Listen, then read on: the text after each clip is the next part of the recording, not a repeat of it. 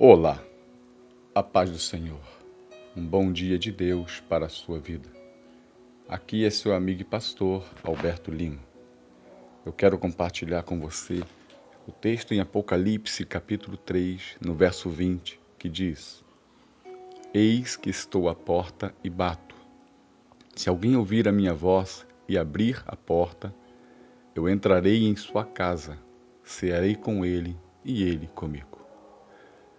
O Senhor Deus tem poder sobre tudo e sobre todas as coisas. Nada pode detê-lo.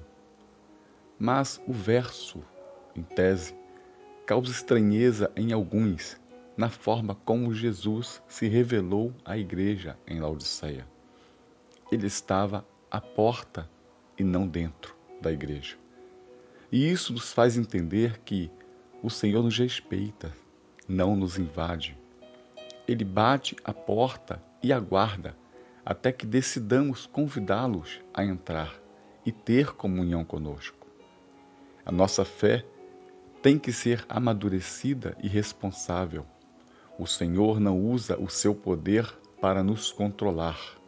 O objetivo do poder divino é nos revelar a intensidade do seu amor para com cada um dos seus filhos. E a hora certa para ouvi-lo é agora, é hoje.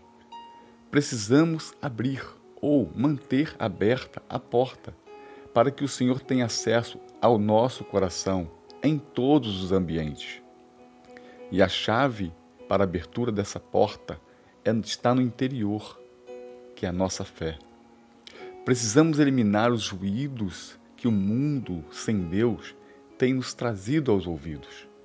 E só Cristo, que é Senhor, tem o poder para fazê-lo. É certo que alguns têm particularidades ou até dificuldades em seu interior e não quer que alguém remexa. E mesmo Deus fica excluído desse ambiente em suas vidas. Mas o convite é para que você abra a porta desses ambientes, das suas fraquezas, das suas dores, das suas angústias, daquilo que você não consegue resolver sozinho. Vamos abrir essa porta fechada. Vamos eliminar tudo isso que nos limita para grandes acontecimentos. A parte que nos cabe é permitir que Ele entre e administre o nosso ser. Mas são poucos os que têm ouvido a voz e aberto a porta. Por favor, não confunda o fato de muitos não sentirem a sua presença com a ideia de que ele está ausente pois ele mesmo garante em Mateus 28 e Hebreus 13 que eis que estarei convosco todos os dias até o fim dos séculos.